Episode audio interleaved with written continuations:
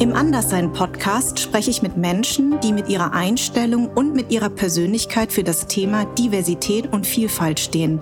Denn es geht mir um die Wahrnehmung, Sensibilisierung und Akzeptanz aller in unserer Gesellschaft.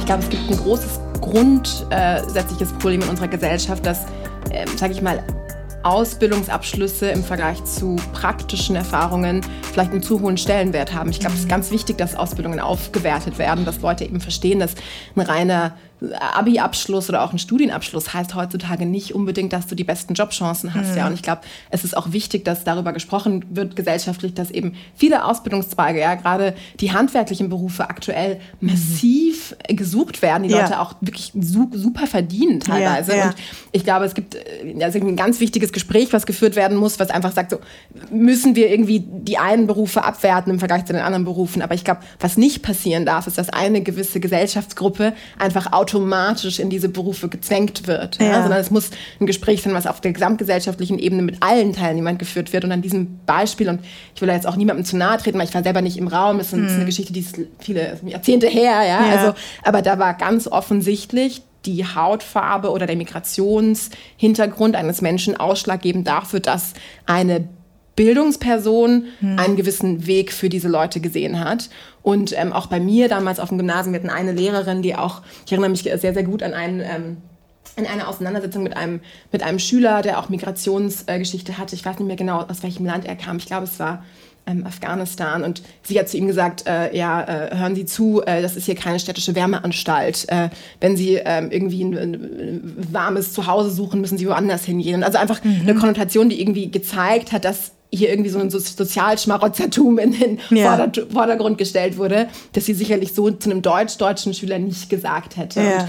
ich glaube, das ist schon immer wieder aufgefallen, dass gerade diejenigen, die ja die Potenziale heben sollen, mhm. diejenigen sind, die so ein bisschen den, die Nadel genommen haben und den, den Luftballon zum Platzen gebracht haben. Mhm. Und das fand ich schon erschreckend, gerade in einer Stadt wie München, ja, ja, der es so gut geht, wo so viel Geld da ist, die so tolle Schulen hat, mhm. wo man wirklich sagen muss, es, es, liegt jetzt nicht daran, dass irgendwie wie vielleicht in Teilen Berlins, wo die Mittel wirklich knapp sind, wo die Lehrer mhm. wirklich absolut am Ende sind, absolut gestretched sind, nicht die Möglichkeit besteht, diese, diese Chancen aufzutun. Mhm.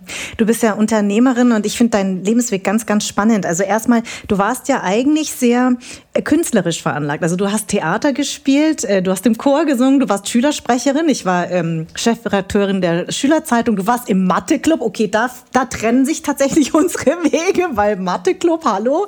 Also du hattest ganz, ganz viele verschiedene ähm, Interessen und hattest ja auch mal kurz überlegt, in den journalistischen Weg oder ähm, eben Akademiker, also Ärztin zu werden. Und hast dann aber Kommunikations- und Wirtschaftsstudium ähm, äh, in München angefangen.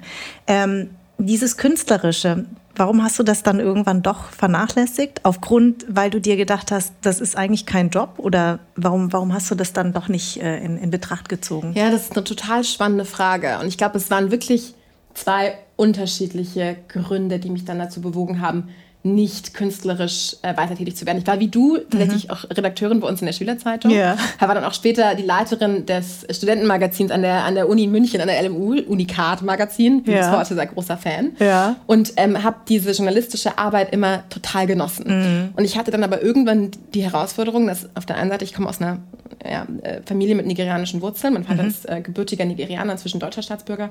Und in Nigeria ist es ganz klassisch, so wie wahrscheinlich auch ähm, äh, in, in, Vietnam. Vietnam mhm es geht, du kannst Ingenieur werden, genau. Ja, du kannst äh, Arzt, Arzt, werden, werden und kannst genau. Anwalt werden. Richtig. Und ganz vielleicht noch Lehrer. Ja, ja aber das mhm. ist schon ganz schwierig. Mhm. Ja, und eigentlich weitere Berufsfelder existieren praktisch nicht. Ja, das ja. stimmt. Das heißt, natürlich habe ich schon zu Hause auch dieses Gespräch geführt. Ja. Also natürlich auch gerade als jemand, der extrem gute Noten hatte in mhm. Chemie, in Bio du musst eigentlich äh, Ärztin werden. Ja. Und ich persönlich hatte aber immer diese Passion für das Journalistische. Ich habe aber auch mhm. tatsächlich gemerkt, es ist als Journalist extrem schwierig, Geld zu verdienen mhm. und extrem mhm. schwierig, da wirklich Fuß zu fassen.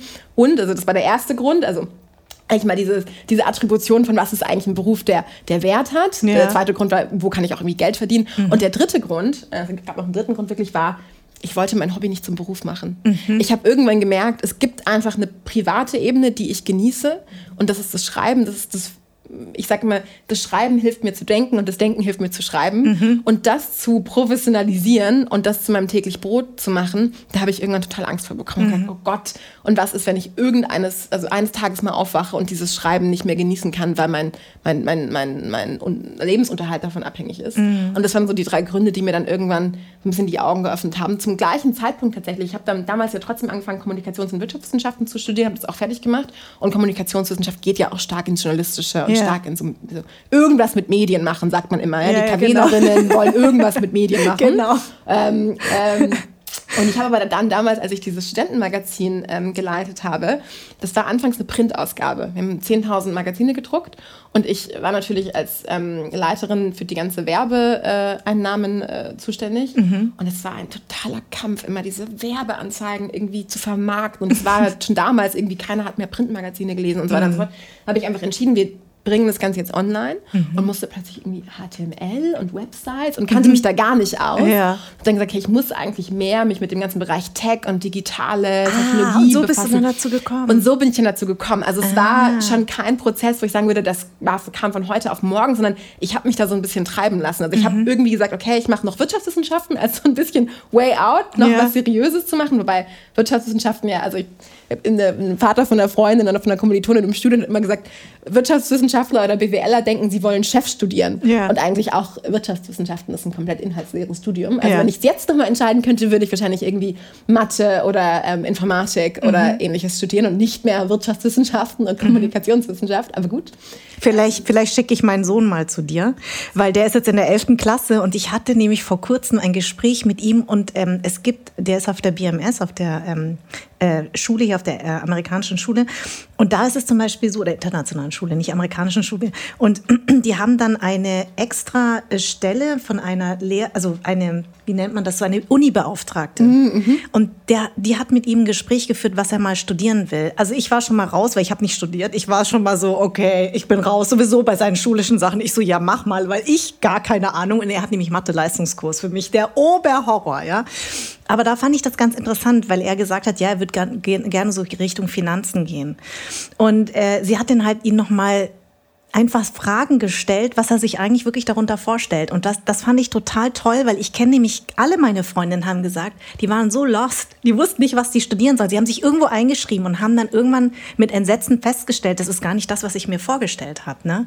Und das ist ja ein bisschen das, was du jetzt sagst. Also man wird so wahnsinnig wenig begleitet, man macht Abitur und dann wird man so losgelassen in diese Welt. Und die, jetzt sind die ja noch jünger. Jetzt machen sie mit 18 schon Abi, weil sie sind zwölf, äh, zwölf Schuljahre. Und dann fällt das soziale Jahr ja auch noch weg, ja. Und das heißt, die fangen dann mit 18 an, sollen die dann irgendwie sich irgendwo einschreiben. Und ich merke bei meinem Sohn, der ist noch gar nicht so weit. Der sagt jetzt irgendwas mit Finanzen, aber er weiß überhaupt nicht, was das bedeutet, ja. Deswegen finde ich das ganz lustig, dass du das gesagt hast. Total. Und ich glaube, das ist tatsächlich ein Problem, was wir, und das sehe ich, wenn ich mit ähm, anderen jungen Menschen mit Migrationshintergrund spreche, hm. dass die noch viel, viel stärker verspüren als, ähm, oder sag ich mal, Kinder aus bildungsfernen Haushalten ist mm. eher das Problem. Das, was aber bei euch nicht der Fall ist. Mm. Das heißt, dein Sohn hat ein tolles Environment und kann mm. mit ganz vielen Leuten sprechen und du kannst ihn verbinden zu Leuten, ja. die das wissen. Ich kenne ganz viele Leute, die hatten niemanden. Genau. Die, hatten, die kannten keine einzige Person in ihrer Familie. Genau. Klar, über Freunde von Freunden kannten sie Leute, die irgendwie studieren, aber als keine Ahnung, 16-Jähriger, wo du dir zum ersten Mal Gedanken machst, so was könnte ich denn studieren und mhm. in welche Richtung könnte es denn gehen, fragst du ja nicht Freunde von Freunden, ob sie dich mal mit irgendwie 21-Jährigen verbinden, die gerade ihr Studium in Mathe oder Informatik abgeschlossen genau. haben. Das heißt, der Sprung ist da so weit, dass wir tatsächlich, und das habe ich ja nie enger verfolgt, wir hatten auch im Studium damals äh, viele Ideen, gerade auch mit Freunden, die auch ähm, ähm, äh, Migrationshintergrund hatten, so ein Mentoring-Programm einfach aufzubauen, ja, um irgendwie uns zu helfen, als wir damals irgendwie 18, 19 waren und halt ja. bei uns in der, in der direkten Familie niemanden hatten, der diese ja, Datenpunkte hatte, der diese Erfahrungspunkte hatte und das mit uns zu teilen. Mhm. Ähm, ich glaube, da kann noch viel, viel mehr gemacht werden, weil letztendlich die einzige Art und Weise, das rauszufinden, ist, mit Leuten zu sprechen, die es studiert haben und Eben. zu sagen, sorry, das glaube ich, würde ich, würd ich mir selber nicht mehr empfehlen, wenn ich ja. in meinen Schuhen stecken würde. Ja. Ähm, und ich glaube, ganz oft Kinder mit Migrationshintergrund oder Kinder, deren Eltern nicht studiert haben, mhm. haben, haben dieses Problem massiv. Wie ist denn dein Vater überhaupt nach München gekommen oder nach Deutschland? Mein Vater ist ähm, inzwischen überlegen, vor 33 Jahren, 32 Jahren nach Deutschland ähm, ausgewandert. Ähm, als wirklich als Migrant, kam damals ins ähm, Flüchtlingslager in Starnberg mhm. und ähm, hat einfach, es gab eine sehr, sehr schwierige politische Situation auch in Nigeria und hat mhm. einfach ein besseres Leben gesucht für mhm. sich und eine, mhm. eine, bessere Zukunft ja. in, in, Deutschland. Ja. Und hat dann ähm, nach einiger Zeit meine Mutter kennengelernt. Die beiden haben mhm. sich verliebt und sich in der Bar kennengelernt. Und mhm. ja, dann ähm, sind irgendwann wir zur Welt gekommen. Und mein Vater hat dann auch viele ja, hatte auch viele, glaube ich, berufliche Ambitionen, ähm, viele Träume, die in, in, vielen Stellen unerfüllt geblieben sind. Ja hat dann letztendlich auch, weil er eine Familie hatte, ähm, im Endeffekt die Arbeit angenommen, die irgendwie Geld reingebracht hat, hatte große Ziele, Umschulungen zu machen, Ausbildungen zu machen und einfach auch einen, einen, weiteren beruflichen Weg für sich aufzubauen. Aber das ist natürlich immer im Spannungsfeld ja, zu einer Familie, die irgendwie genau. auch ernährt werden muss und ja. hat dann, glaube ich, auch viel von seinen, von seinen Träumen und von seinen Wünschen immer uns mit auf den Weg gegeben. Also mhm. Also meine Mutter ist äh, ist Kindergärtnerin, ähm, ah. hat also eine Ausbildung gemacht und ja. sie war immer diejenige, die gesagt hat, egal was ihr macht, ob ihr ans Gymnasium geht oder nicht, ich werde euch immer lieben. Also ja. meine Mutter war immer total easy going und hat ja. uns eigentlich immer das Gefühl gegeben, egal was passiert, ihr könnt A, in Deutschland nicht so tief fallen und B, mhm. ihr habt einen intrinsischen Wert, den euch auch niemand wegnehmen kann. Mein Vater hat wirklich eher dieses klassische Einwanderer-Mindset yeah. ähm, ausgestrahlt. Ja. Es gibt nichts anderes als eure Bücher und yeah. den Sport. Ja. ja. Das waren ja. die beiden Dinge, für die wir als Kinder irgendwie Zeit verbringen sollten. Ja. Und ähm, alles andere als eine 1 plus wird auch nicht akzeptiert. Ähm, also Krass. auch wenn es irgendwie mal äh, jetzt, mein Vater war so ganz klassisch, du bringst eine Eins nach Hause und dann mhm. fragt er, und wie viele andere Kinder haben auch eine Eins geschrieben? also nicht mal dieses, super, du hast eine Eins geschrieben, wie viele andere Kinder haben auch eine Eins geschrieben? Und wenn dann die Antwort kann keiner, dann war es ja. eine gute Note. Ja, ja. Also ja. Ähm, ich meine, kann, kann, man heutzutage darüber streiten, ob das eine sinnvolle pädagogische äh, Art und Weise ist, seine Kinder zu erziehen, aber was uns natürlich dadurch mitgegeben wurde, war einfach ein absoluter Exzellenz- und mhm. Ambitionswunsch, ja, diesem, diesem Bild auch gerecht zu werden. Und ich glaube, dass es ganz häufig einfach auch einen positiven, ich will jetzt nicht sagen Vibe, aber eine positive Form von, ja, von, von Exzellenzwunsch in, mhm. in Kindern mit Migrationshintergrund weckt und diese mhm. Form von, ich will es beweisen, ich will was zeigen und einfach mhm. auch eine Hungrigkeit, ja, diese Welt zu erfahren, in dieser Welt ähm, irgendwie das Beste geben zu wollen. Sicherlich auch ein Druck, der damit einhergeht, der ganz, ganz, ganz, ganz schwierig sein kann. Es gibt eine, ich glaube, ich hatte die, ja, das Privileg oder das Glück, dass meine Mutter und mein Vater so ein bisschen ein guter Gegenpol waren, die mhm. sich da so ein bisschen ja, die Balance ja. gehalten haben. Hätte ich zwei Menschen wie mein Vater gehabt und meine Mutter, die auch ein ähnliches Mindset gehabt hätte, dann wäre es mir, glaube ich, zu viel geworden. Ja, und dann genau. an vielen Stellen gestruggelt. Und stimmt die Beobachtung, dass vor allen Dingen Menschen mit Migrationsgeschichte häufig Startups gründen, weil sie ja auch nicht die gleichen Berufschancen auf dem Arbeitsmarkt haben? Kannst du das teilen? Also tatsächlich gab es dazu jetzt äh, vor circa einem Jahr mal die erste Studie, die auch herausgefunden hat, dass ähm, in deutschen Startups jedes fünfte Startup einen Gründer oder eine Gründerin mit Migrationshintergrund hat, mhm. was ganz schön viel ist. Ich hätte gedacht, es ist deutlich weniger. Das heißt, ähm, so dieses Bild von äh, Migranten tun nichts, um äh, unsere Gesellschaft nach vorne zu befördern. Ich meine, gut, das ist jetzt seit Covid, glaube ich, auch vorbei und seit wir äh, irgendwie tolle Impfstoffe mhm. ähm, aufgrund von, von tollen Migranten in unserer, in unserer ja. Gesellschaft haben. Aber ähm, ich glaube, das wurde dadurch auch widerlegt. Mhm. Und ähm, was, wir, was wir einfach sehen, ist, dass viele Gründer und Gründerinnen, die wir treffen, die Migrationshintergrund haben, extrem hungrig sind. Mhm. Und ich meine, wenn es darum geht, ein großes Unternehmen aufzubauen, heißt es mehr oder weniger, dass du dein Leben nicht, ich will nicht sagen opfern, das klingt ein bisschen märtyrisch, aber auf jeden Fall doch zu einem großen, großen Teil widmen musst, mhm. der Aufgabe, das aufzubauen. Das ist keine leichte Aufgabe. Es wird dir alles abverlangen. Mhm. Und dieses Wagnis einzugehen, das kommt das wagen häufig diejenigen, die noch nicht satt sind vom genau. Leben. Ja, und die auch kein doppeltes Netz haben übrigens. Ne? Das, was wir alle nicht richtig haben, weil unsere Eltern eben, ähm, ich weiß noch, als Kind war ich immer so neidisch auf alle, alle Kinder. Meine, meine deutschen Freunde haben, und Freundinnen haben halt immer von den Omas und den Großeltern halt Geld bekommen. Und wir haben halt immer Geld nach Vietnam geschickt. Ja, also bin ich halt groß geworden. Und ich glaube, durch dieses Knapphalten und immer dieses, alles wurde investiert, um nach Vietnam die Familie zu unterstützen, hat mich, glaube ich, auch so werden lassen, dass ich eben nicht nur immer bereit bin, mich neu zu erfinden, sondern dass ich auch weiß, was es bedeutet, weil ich kein doppeltes Netz habe. Also ich habe jetzt Eltern, die jetzt nicht arm sind oder so, ne? die haben es wirklich zu was geschaffen, aber es ist für mich nicht selbstverständlich, weil es geht nicht über Generationen, die Geld haben, sondern es ist wirklich so, dass ähm, ich die Familie in Vietnam jetzt sehr, sehr viel immer noch unterstützen will und muss und dass es für mich was Selbstverständliches ist. Ja, also deswegen, ähm, ja, ich glaube, das ist auch unter, das unterscheidet mich auch manchmal von meinen Freundinnen, also die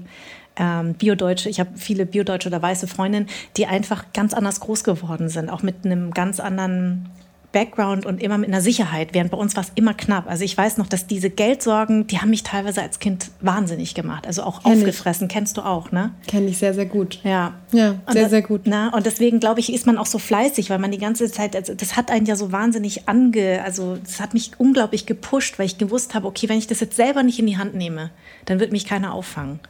Also, und das ist aber interessant, dass gerade mein deutsches Umfeld, wenn ich das so wirklich beobachte, die haben viel größere Existenzängste als ich, obwohl ich Existenzangst kenne. Kennst du das auch? Ich muss mal überlegen. Ich würde nicht sagen, ich weiß nicht, ob ich es Existenzangst nennen würde, aber ich glaube, ein Leben im Überfluss hm. trübt den Blick für das Ziel. Hm. Und ich glaube, was wir vielleicht als Menschen mit Migrationshintergrund aufgrund der Knappheit, die wir erlebt haben, weil wir immer wussten, der Fakt, dass ich ins Chorlager fahren kann, mhm. heißt, dass meine Mutter sich vielleicht diesen Monat keine neue Jacke kauft. Mhm. So, so war das mhm. bei uns zu Hause. Und ich mhm. wusste, meine Eltern opfern gewisse Dinge, die sie sich nicht leisten, mhm. damit wir uns etwas leisten konnten, damit wir in unsere Ausbildung, in unseren Sport, in unsere Kindheit investieren konnten mhm.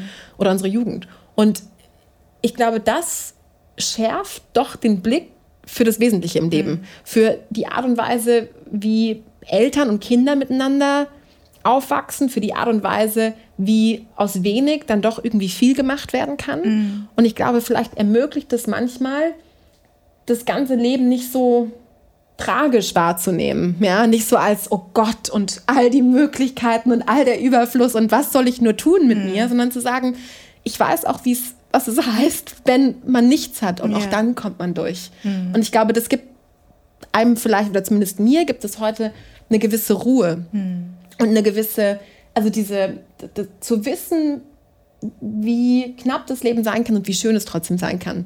Das gibt mir eine gewisse Ruhe zu wissen, auch wenn, auch wenn meine berufliche Karriere, nicht erfolgreich wäre, mhm. es wäre nicht das Ende der Welt. Es ist sicherlich schwierig und ich würde nie anderen Kindern wünschen, in dieser Form von Knappheit zu leben.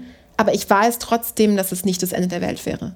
Und, und das gibt mir vielleicht eine, eine Ruhe und Gelassenheit, die ich nicht hätte, wenn ich immer viel zu viele Möglichkeiten und viel zu viele Türen und keine Ahnung, durch welche ich jetzt gehen soll, gehabt hätte. Schönes Schlusswort. Judith, vielen Dank, dass du meine Gästin warst.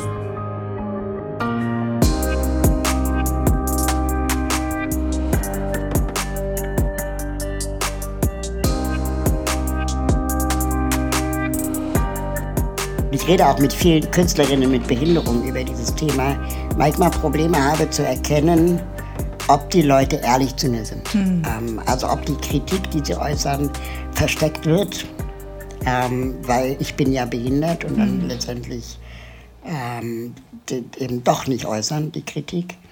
Hm, inhaltliche Kritik zum Beispiel, und dann denken, ach, der hat ja schon eine Behinderung, jetzt brauche ich dem nicht auch noch eine kritische Meinung sagen. Ähm, nur gute Freunde machen es oder Leute, die ich schon länger kenne.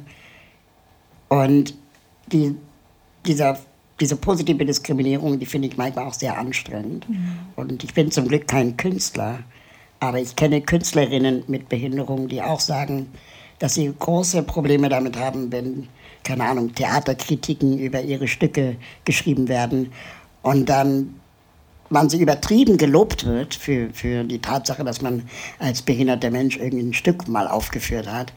Aber inhaltlich relativ wenig Kritik in den Texten steht, sondern eher Bewunderung für den Körper, für den Mut und so.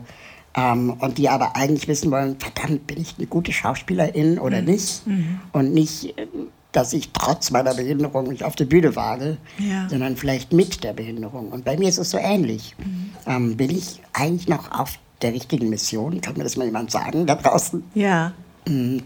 Und deswegen habe ich dieses, diesen Satz mal gesagt. Und ehrlich gesagt, wenn ich durch die Stadt fahre, ähm, dann ist es schon auffällig, wie die Leute vorauseilend zehn Meter vor mir zur Seite springen, äh, weil sie nett sein wollen. Und mhm. ich denke so, nee, es war jetzt nicht nötig. Ähm, ich kann auch um euch rumfahren. Ja. Und wenn es im Weg ist, dann sage ich Bescheid. Ähm, Janis McDavid war damals bei mir im Podcast, ähm, der ja ohne äh, Arme und ohne Beine auf die Welt kam. Der hat genau das äh, Gleiche gesagt. Ähm, der sitzt im Rollstuhl und hat gesagt, häufig ist es so, und ich denke, du kennst das, wenn man an der Ampel steht, dass die Leute einen einfach rüberschieben, ohne zu fragen. Genau. Ne? Weil sie Glück geht das bei meinem E-Rollstuhl nicht, weil der ist ja. zu schwer. Ja. Ähm, aber die Leute halten mir dann zum Beispiel die Autos an, ja. so, damit ich über die Straße komme. Ich denke so, okay, also ich bin 41. Ja. Ich sollte gelernt haben, wie man über die Straße kommt. So. Also würdest du sagen, dass das Anderssein, äh, was ja bei uns beiden sehr offensichtlich ist, ähm, dass das ähm, dadurch, dass das so offensichtlich ist, dass die Leute Hemmungen haben? Genau, ich glaube, es steht und fällt immer damit, dass wir als Menschen in Deutschland nicht gelernt haben, mit Vielfältigkeit oder Menschen, die nicht so sind wie wir, ja, umzugehen. Richtig. Ich meine so ein bisschen das Wort anders weil anders auch schnell dazu führen kann, von wegen wir und die. Mhm, mh. ähm, und so Othering nennt man das ja dann auch, das ja. dann schnell wieder zu einer, zu einer Selektion führen kann. Und letztendlich sind wir doch alle anders. Auch wenn das wieder so eine komische Floskel ist, die ich auch nicht hören kann. Mhm. Ähm, aber gerade in Bezug auf Menschen mit Behinderung oder vielleicht auch äh, POC oder, oder queere Menschen, ähm, die wir in Kindergarten vielleicht nicht erlebt haben, sondern erst wenn wir 30 oder 40 sind, zum ersten Mal mit ihnen in Kontakt kommen, ähm, dann natürlich die Berührungsängste größer sind, als wenn wir als Kinder schon mit Vielfalt konfrontiert worden wären. Mm.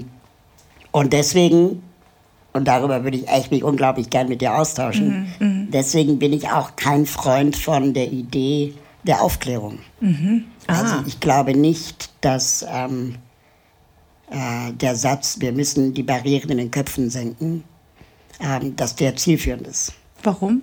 Weil ähm, erstens enthält es die Dimension von Freiwilligkeit. Ja. Also ich, ich, kläre dich auf und du hast die Wahl, ob du es annimmst oder nicht. Ja. Ähm, und diese Wahl sollte niemand haben. Mhm, mh. ähm, und zweitens ist vielleicht die fehlende Aufklärung gar nicht das Problem, ähm, sondern die fehlende Begegnung. Und die können wir nicht mit Aufklärung lösen. Also ich sage es jetzt mal überspitzt, ja, es gibt in Deutschland die Aktienmensch-Lotterie, mhm. ja, die ähm, viel Geld vergibt, der größte Geldgeber in Deutschland ist für ähm, die Themen äh, Inklusion, Barrierefreiheit und Mensch mit Behinderung. Der zweitgrößte ist, glaube ich, das Ministerium für Soziales. Mhm. Ähm, und das ist ein Problem. Das ist ein Problem auf der einen Seite, dass wir auf private Fördergelder angewiesen sind, um mhm. Projekte zu finanzieren. Und diese Lotterie ist fast ausschließlich von nichtbehinderten Menschen geführt. Und ähm, das heißt, es entscheiden in der Regel nichtbehinderte Menschen die Vergabe der Gelder. Mhm. Und wenn man sie dann fragt, was tut ihr denn eigentlich für behinderte Menschen, dann sagen sie, naja, wir müssen die Barrieren in den Köpfen senken, wir brauchen Aufklärung. Und dann fragt man, was macht ihr denn genau? Und dann sagen die, ja, wir machen Werbespots und drucken Broschüren und drucken Plakate und so weiter und so fort. Und ich denke dann so, was ist denn, und ich habe Werbung studiert, mhm. was ist denn der Inhalt dieser Werbung? Mhm. Und diese Botschaften, die sie senden seit Jahrzehnten, sind immer, behinderte Menschen sind auch Menschen. So, Kinder mit Behinderung haben auch ein Recht auf Spielplätze, haben auch ein Recht auf Schule und so weiter und so fort. Und ganz ehrlich, das ist doch eine Binsenweisheit. Also es ist doch eine Binsenweisheit, dass behinderte Menschen auch Menschen sind. Mhm, mh. Zweite Frage ist dann, wer sind denn eigentlich die EmpfängerInnen von dieser Kommunikation, von Werbespots und Broschüren? Und es sind Menschen wie du und ich, das mhm. ist unsere Nachbarinnen, ähm, vielleicht Kolleginnen, Menschen, die aber in der Regel gar kein Mandat haben, mhm. gesellschaftlich, Dinge zu verändern, außer vielleicht in ihrem privaten Umfeld. Es ist sehr unwahrscheinlich, dass die Ministerin meine Nachbarin ist und diesen Werbespot sieht. Ja. Oder vielleicht könnte ich sie viel effizienter erreichen als mit einem Werbespot. Und das heißt, alle gucken diese Werbebroschüren und Werbemaßnahmen und nicken und sagen, ja, stimmt. Aber was folgt denn daraus? Und eigentlich passiert dann relativ wenig. Und ich finde, wir sollten eher darüber nachdenken, wie wir nicht mehr aufklären, weil wie gesagt, das ist eine Binsenweisheit. Männer wissen, dass es Frauen gibt, Frauen wissen, dass es Männer gibt. Nichtbehinderte wissen, dass es Menschen mit Behinderungen gibt und auch Menschen sind. Wie schaffen wir es, Begegnungen zu schaffen? Mhm. Und was sind Begegnungen? Ist eine Begegnung ich mache eine Rollstuhldisco, was auch extrem gefördert wird, wo ich denke so, nee, das ist auch keine Begegnung, weil zur Rollstuhldisco gehen erstens die Menschen, die sowieso schon aufgeklärt sind hm. oder eben im Rollstuhl sitzen. Und, ähm, und zweitens ist das doch wieder so eine, so eine Charity-Nummer. Ja. Und ich glaube, mit Begegnung ähm, erreichen wir so viel, aber nur dann, wenn sie keine freiwillige Option mehr ist. Mhm. Also wenn jede Regelschule verpflichtet ist, behinderte Kinder aufzunehmen. Wenn dein Arbeitgeberin verpflichtet ist, äh, äh, Kinder mit Behinderung zu beschäftigen. Oder Menschen mit Behinderung zu beschäftigen, nicht Kinder. Ja. Ähm, wenn äh, wir letztendlich die Optionen nehmen, uns dem Thema zu verschließen mhm. oder zu verweigern, aus weil wir die Komfortzone nicht verlassen wollen. Also äh, verstehe ich das jetzt richtig? Ähm, forderst du sowas ähnliches wie eine Frauenquote oder eine Diversitätsquote? Mindestens das, mhm. genau. Mhm. Ähm, wobei ähm, Quoten ja auch ähm, schon existieren. Mhm. Ja, es gibt ja die Frauenquoten, es gibt ja die, die Quote für äh, ähm, Beschäftigte in Unternehmen für behinderte Menschen und so. Äh, es scheint nicht zu reichen. Mhm. Ähm, die, die Möglichkeiten, sich dieser Option zu entziehen, also wenn ich ein Unternehmen bin, ab 20 Mitarbeitern und MitarbeiterInnen muss ich einen äh, Mitarbeiter mit Behinderung haben, mhm. also 5% der Belegschaft. Mhm. Und ähm, ich kann mich aber auch freikaufen für 300 Euro im Monat. Aha. Und diese das scheint attraktiver zu sein, als jemanden zu suchen und zu beschäftigen. Ja. Das heißt, wir könnten vielleicht die Strafabgaben verdreifachen. Das wäre doch meine Maßnahme, um die Verpflichtung zu erhöhen, weil sonst ist es zu sehr freiwillig. Initiativen, Vereine, ähm, die groß sind, also Aktienmensch, Lebenshilfe, Diakonie, Caritas, mhm. sind alles Unternehmen, die getrieben werden von nicht behinderten Menschen mhm. oder geführt werden. Und dann dachte ich, das will ich anders machen. Ich möchte irgendwie einen Verein gründen, der erstmal Innovation macht, so, das war so mein Antrieb, aber eben aus der Perspektive von Menschen mit Behinderung. Mhm. Und wir haben früher auch noch andere Sachen erfunden, also nicht nur Projekte und Produkte für behinderte Menschen. Ähm, wir waren zum Beispiel diejenigen, die in Deutschland es eingeführt haben, dass man seinen Pfandbon im Supermarkt spenden kann. Ach Quatsch. Ja. Ah, das mache ich ganz häufig. so, so, wir haben das nach geil. Deutschland gebracht. Das war ähm, in anderen Ländern schon zaghaft vorhanden. Ja. Und wir haben es halt mit Sammelboxen ähm, ja, nach genau, Deutschland gebracht. Genau. Ähm, äh, ähm, damals Kaisers Tengelmann. Ja. Inzwischen gibt es natürlich auch viele andere Initiativen, ja. die das machen. Äh, ich finde es auch großartig, aber wir waren diejenigen. Und wir nannten das Projekt Fantastisch helfen. Ja, oder Fundraising, hahaha. ja. So, und ähm, dann irgendwann wurden wir gefragt, was ist denn euer nächstes Projekt? Mhm. Und in der Kommunikation habe ich gelernt, du musst anschlussfähig bleiben. Mhm. Du musst irgendwas erzählen, was danach kommt. Oder wofür ihr wirklich kämpft. Und dann war es relativ klar, okay, wir müssen irgendwas zum Thema behinderte Menschen in Deutschland machen. Mhm.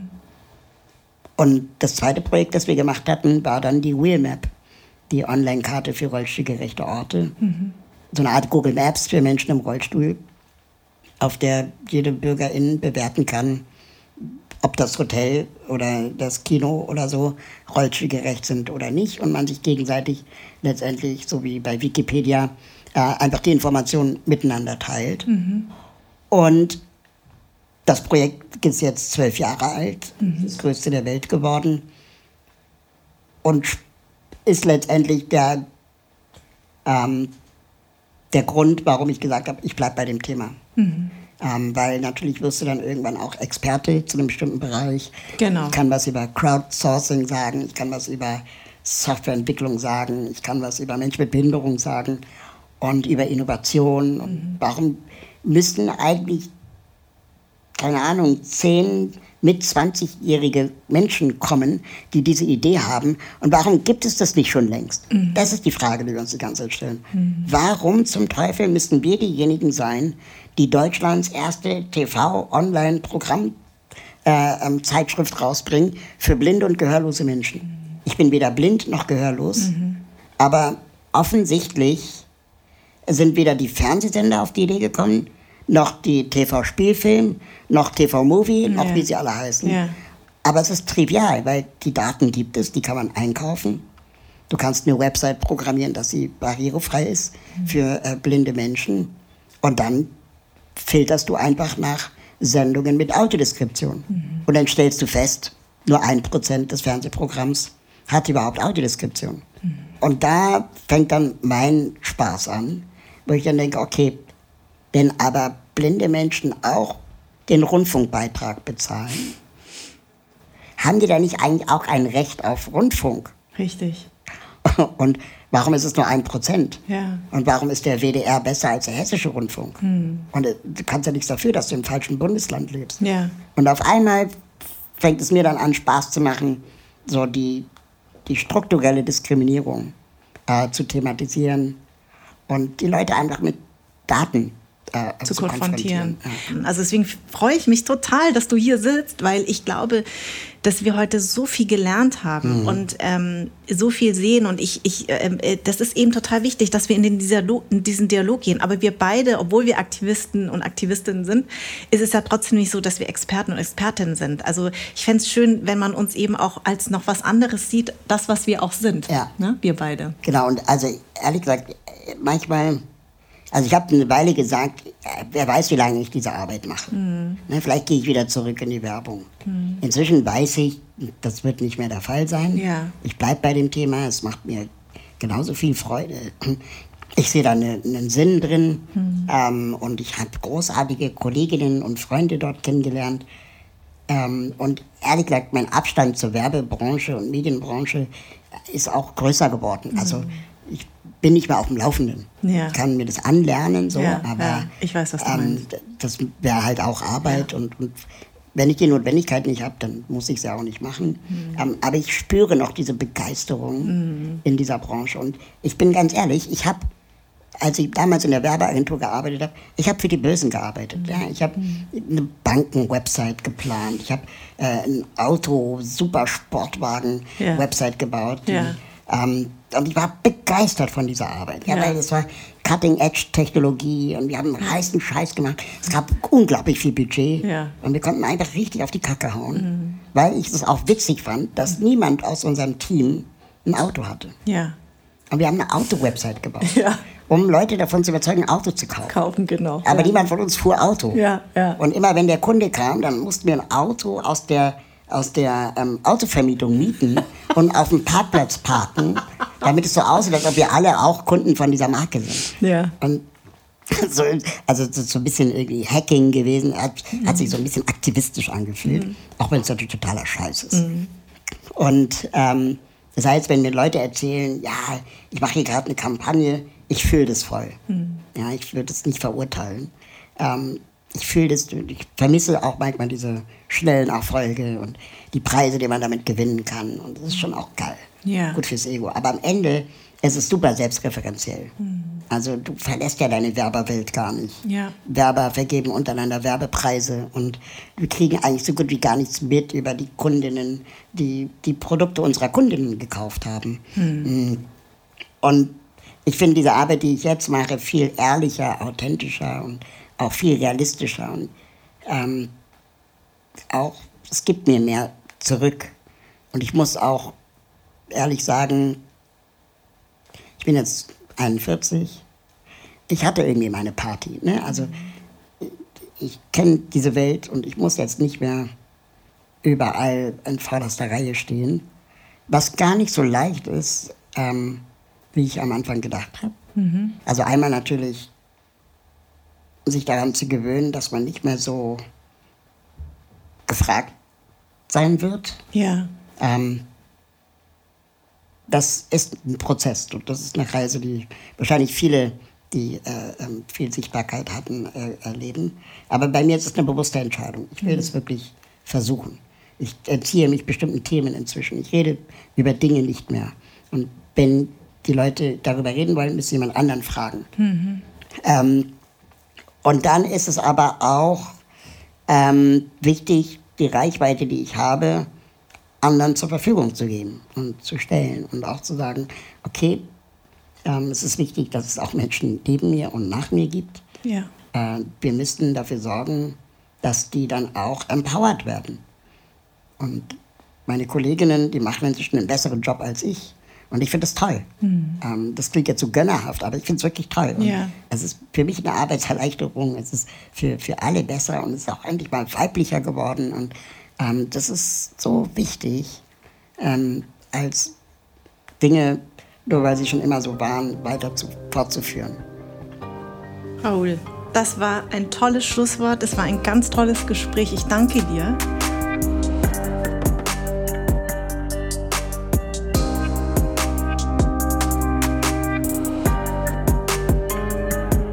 Bin ja immer noch die gleiche Person, sage ich jetzt mal so, wie ich vor 15 Jahren war.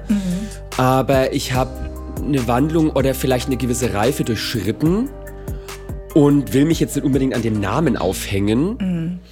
Ähm, ich kriege auch jetzt keinen Nervenzusammenbruch, wenn jemand Sebastian sagt, aber Ja. ich bin halt, Jackie ist so, das bin mehr ich. Das ist meine Natur eher und ich glaube, da hängt das so ein bisschen einfach der Rattenschwanz äh, der Travestie oder dem Queersein dran, schon mal durch den Namen so ein bisschen aufzurütteln. Was? Jackie ist doch ein Mädchenname, du siehst aber aus wie ein Junge. Vielleicht rührt es daher, bewusst, unbewusst, ähm, kann ich so tatsächlich gar nicht genau beantworten. Aber wenn du, ähm, gehst du immer geschminkt aus dem Haus? Nee, ne? Also, wenn ich morgens aufwache und die Augenringe bis in den Ausschnitt hängen, denke ich so, so ein kleines bisschen Concealer. Ja. Aber so das äh, volle äh, Travestie-Make-up, sage ich mal, das ist schon eher berufsgebunden. Also ich habe, ich weiß nicht, du kennst es ja vielleicht auch, du bist auf irgendwelche Veranstaltungen eingeladen, du musst über einen roten Teppich latschen. Eigentlich wäre Jogginghose, T-Shirt und Latschen und Couch zu Hause geiler. Ja. Aber dann ziehst du dir halt was Flottes an und äh, dir schmerzen die Füße von den High Heels, aber du gehst dahin und das ist dann Job, obwohl du ja dafür keine Bezahlung kriegst in dem Sinn, aber es ist ein Arbeitsding. So.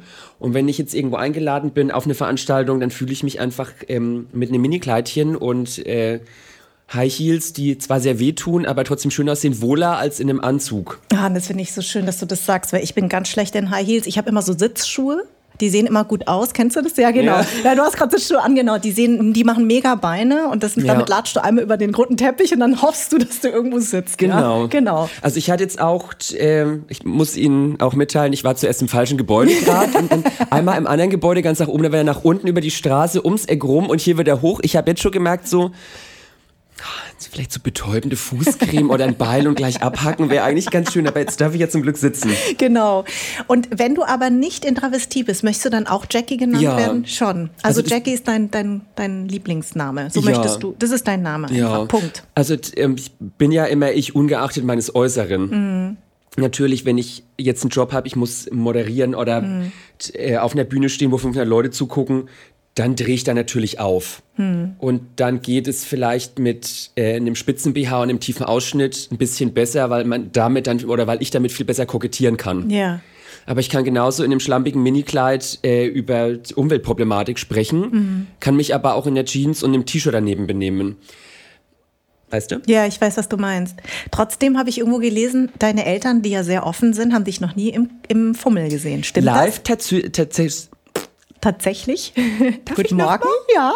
Live tatsächlich noch nie. Also die sind äh, offen und haben sich nie dagegen gewehrt. So, ich meine, die haben mir, als ich drei war, das erste Tütü gekauft. Ja. So. Ähm, Weil du dir das gewünscht hast? ja, Ja. also ich habe eine Schwester, die ist drei Jahre älter als ich. Die ist auch super Glitter, falls du zuhörst. Hi. und äh, die war zur Fastnacht eine Ballerina. Ich glaube, ihr Tütü war gelb mit so einem silbernen Glitzerrand am, am Tüll aus. Und das fand ich so toll. Ja. Das, das möchte ich auch. Ja. Und dann meine Eltern, toll wie sie waren, haben mir ein hellblaues Tütü gekauft. Ah, und dann bin ich mit drei Jahren äh, auf dem Fasching in Oberfranken durch die Sporthalle mit Konfetti gerannt und war die Königin der Nacht. So. Und ich muss sagen, da bin ich, äh, da bin ich meinen Eltern ein bisschen sauer gegenüber. Die kriegen den Arsch im Ende nach Berlin. So. Mhm. Warum nicht? Ähm, haben, sie, haben sie was gegen eine Großstadt? Also die sind tatsächlich richtige Landmenschen. Und die verreisen gern mit dem Campingwagen. Da muss der Hund auch immer mit. So. Geil. Stadt ist nicht äh, das ihre. Also das letzte Mal, dass sie da waren, das war an Weihnachten vor vier Jahren, glaube ich. Aber da war Weihnachten so, wir sitzen an einer Tafel, haben gekocht irgendwie und Mhm. äh, habe ich natürlich was anderes zu tun, als mir erst noch zwei Stunden lang das Gesicht anzumalen. Ja. So. Aber es gibt für dieses Jahr auf jeden Fall den Plan, dass sie mit ihrem Wohnwagen am äh, Berliner Stadtrand parken. Ja. Da habe ich nämlich gemeint, es gibt tolle Campingplätze auch am Stadtrand. Das heißt, die Ausrede zählt nimmer. Ja. Und dann äh, müssen sie sich tatsächlich mal Travestie live äh, auf der Bühne geben, in der Hoffnung, dass sie dann mit einem Gefühl der Glückseligkeit nach Hause gehen oder so. Aber Ich Sie haben sich ja schon Sachen im Internet angeguckt, Ja. oder? Man sieht dich ja, also man, wenn man dich googelt, dann sieht man ja ganz viele. Und ich Ja. glaube, bei Shea Krömer, Bei Kurte saßen sie tatsächlich dann vor der Glotze. siehst du, und was haben Sie da gesagt? Die waren total stolz und begeistert. Also ich muss gestehen, ich war in Kurt ein kleines bisschen verknallt, als ich noch jünger war. Hast du erzählt? Ja. Da ist er gleich drüber gegangen und ich so, Mensch, da wäre ich ja richtig drauf eingegangen. Ja. ja. Und dann, also das hat so eine kleine Vorgeschichte mit Kurt. Ähm, die Parker, also eine gute Freundin von mir, Jessica Parker und ich, wir arbeiten viel zusammen, sind aber auch gut befreundet und wir haben eine gemeinsame Show im BKA-Theater hier in Berlin. Und eine dieser Ausgaben ist so eine Corona-Geburt.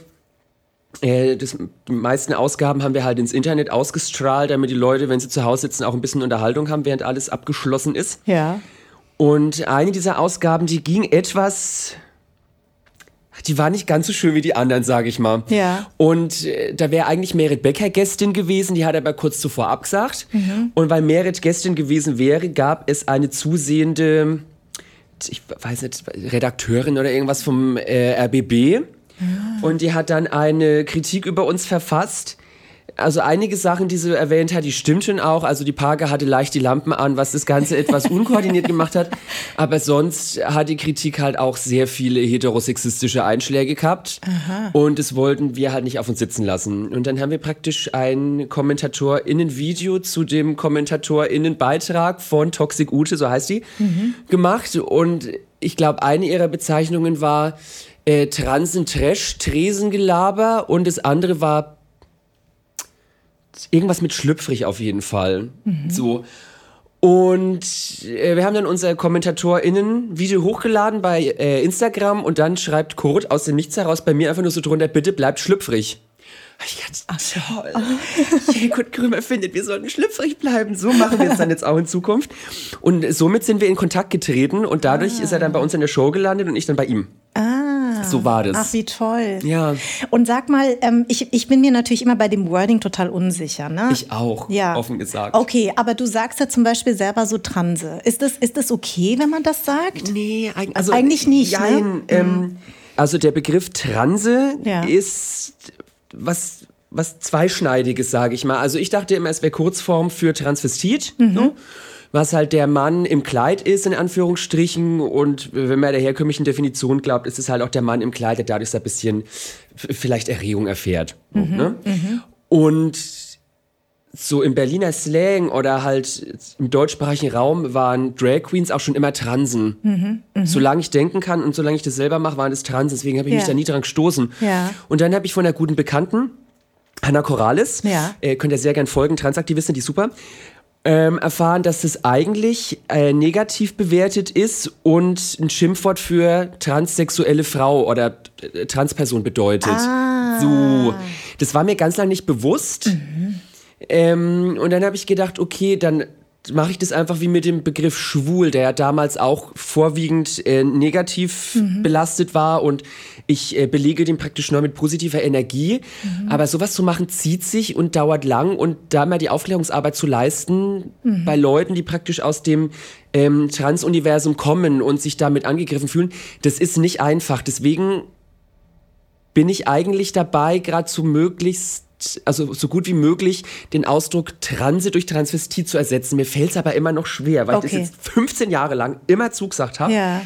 Und es ist schwer. Weil man, weil viele sagen ja auch, ich ähm, aufgetranst. Genau. Ne? Also deswegen habe ich das auch immer eher damit in Ja. Verbindung gebracht. Also da habe ich äh, auch versucht, das abzulegen. Ich sage immer aufgerüscht, aufgefummelt, Ja. ähm, äh, im Ornat. Ja. Geht auch ganz gut so. Im Ornat? Ja, das kam daher, ich musste einmal äh, zur Himmelfahrt bei einer Veranstaltung äh, sollte ich, habe ich mich als Päpstin angezogen Mhm. und ähm, habe den Leuten die Beichte abgenommen. So, jetzt verstehe ich. Und das. dann war ich im Ornat und dadurch kam es dann, dass wenn ich praktisch sonst im Damenkleid oder im, im Fummel bin, dann Ja. bin ich auch manchmal im Ornat.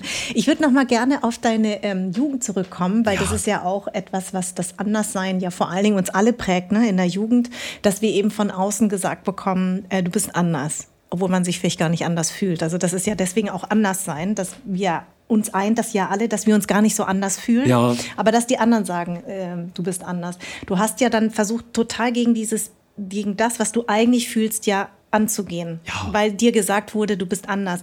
Ähm, war das auch für dich ein Grund, warum du nach Berlin gegangen bist? Weil du gesagt hast, da könnte es sein, dass ich so sein kann, wie ich bin? Nicht bewusst. Also ich wollte auch nie nach Berlin am Anfang. Ich war mal auf Klassenfahrt hier und habe gedacht, boah, es ist scheiße. Ja. Es ist alles so dreckig und die Leute sind so beschissen und es riecht überall und da. Und dann habe ich aber über eine damalige Schulfreundin äh, meine erste Mitbewohnerin kennengelernt und wir haben uns sofort, also es war wirklich wie Faust in die Fresse, verstanden.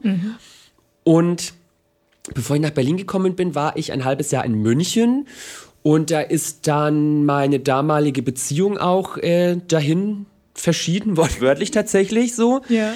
Und da habe ich gedacht, ich muss aus München raus, ich ertrage das hier nicht. Und dann wollte ich Maxen Kenn ich. eigentlich bloß äh, für ein, zwei Wochen in Berlin besuchen und sie hatte gerade ein WG-Zimmer frei. Ach so. Bin ich einfach hier geblieben. Nein. Ja. Und aber ähm, hast du jetzt das Gefühl, das ist wirklich schicksalhaft? Also da fing Ja. doch das mit der Travestie doch auch an. Ja, also ich, also ich möchte meinen, ähm, ich, ich sage immer zu Berlin, es ist meine Perle und meine Sau zur gleichen Zeit so. Ja. Also ich äh, liebe die Stadt, es ist hier wundervoll, aber manchmal könnte ich auch einfach nur um mich schlagen. Ähm, ähm, aber das war tatsächlich, also es, ich kam irgendwie wie die Jungfrau zum Kinde, glaube ich, dann in diese Stadt. Also es war ja nie geplant, aber ich war dann hier und ich bin einfach mit meinem Rucksack voll drei Schlüpfer und einem MP3-Player geblieben. So, und also Maxen, oder die wohnt immer noch im Bergmann-Kiez und ums Eck war damals das alte Schwutz am Mehringdamm. Wo du ja Dekorateuse warst. Ich war Dekorateurin fast zehn Jahre lang im Schwutz. Ja. Und wenn ich früher in Bayern immer feiern gehen wollte, also ich komme halt vom Arsch von Oberfranken, ich musste immer bis nach Nürnberg oder München fahren zum Feiern. Und weil ich auch immer die war, die am allerweitesten weg wohnte, war auch ich immer die, die, Die auf dem Weg ist. alle eingesammelt und auf dem Weg wieder Oh, abgeliefert hat. So. Oh Gott. Und dann konnte ich jetzt zum ersten Mal zu Fuß innerhalb von acht Minuten zu einem Club laufen, konnte dann auch endlich mal einen Sekt trinken oder einen Ja. Schnaps und musste nicht nüchtern sein. Und so fing es an, dass ich in diesem Nachtleben gelandet bin, in diesem schrabblichen Kellerclub. Und da habe ich auch zum ersten Mal wirklich so richtig queeres Leben mitbekommen. Weil, also wie gesagt, ich war in München und Nürnberg auch schon fahren oder in Bamberg auch. Aber das war schon immer, da gab es halt die schwule Party und die lesbische Party und sonst nix. das hieß auch damals immer noch rosa feiern gehen. Ach so. Ganz fürchterlich so. Und dann hatte ich auf einmal dieses riesengroße Buffet an, an Häppchen und Getränken, weil ich gerade so, jetzt kann ich zuschlagen. Ich war so angefixt und ich war auf einmal, selbst wenn ich mir damals noch auf meine Sexualität oder Geschlechtsidentität irgendwie noch viel eingeredet habe, war ich aber trotzdem nachts endlich frei und musste mich da nicht wirklich, so zumindest bei der Tanz, auf der Tanzfläche oder an der Bar groß verstellen. Ja.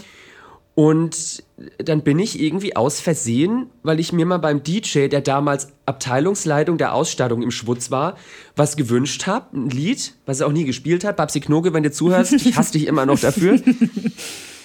ähm, Das lieben nämlich DJs gar nicht, ne? ich Wenn weiß, das ich hasse es auch. Ja, wenn Oder wenn Leute kommen und sagen, Genau. spiel mal was Gutes. Ja, genau.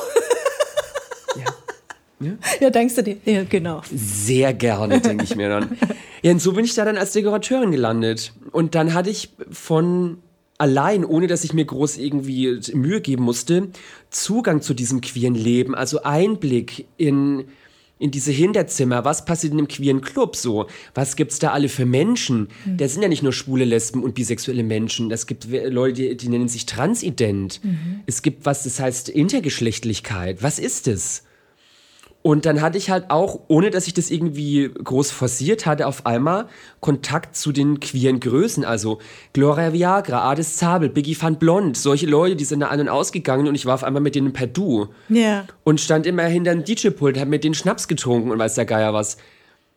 Und dann dachte ich so, ja, so, das wollte ich schon immer. Ich möchte auch die Königin in der Nacht sein und so ist es dann passiert.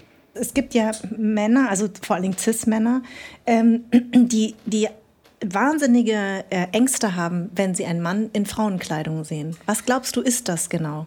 Das, also ich glaube, das ist von Person zu Person unterschiedlich. Mm, viel hängt an der Erziehung und an der Gesellschaft, aus der diese Person stammt. Mhm. Da wird viel mit auf den Weg gegeben, was einfach falsch ist, was äh, menschenverachtend ist und was auch einfach total out, also aus der Mode ist. Ja. So. Ähm, was ich aber auch oft erlebe, ist, dass solche Menschen dann selbst tatsächlich queer sind und durch besonders heterosexistisches Performen mhm. versuchen darzustellen, dass sie selbst gar nicht schwul sein können, weil sie das ja so sehr hassen. So. Ähm, also wie sagt man immer, schlagende Hunde bellen oder mhm, so. Ich weiß nicht, ob das da mhm. zu 100% passt, aber das geht oft in die Richtung. Und ähm, ich habe auch schon oft erlebt, dass es viele Leute einfach nicht wissen oder äh, sie wissen nicht, warum sie hassen. So, mhm. ich hatte auch mal einen Dreh tagsüber, da bin ich auch mal am Potsdamer Platz gelaufen tatsächlich mhm.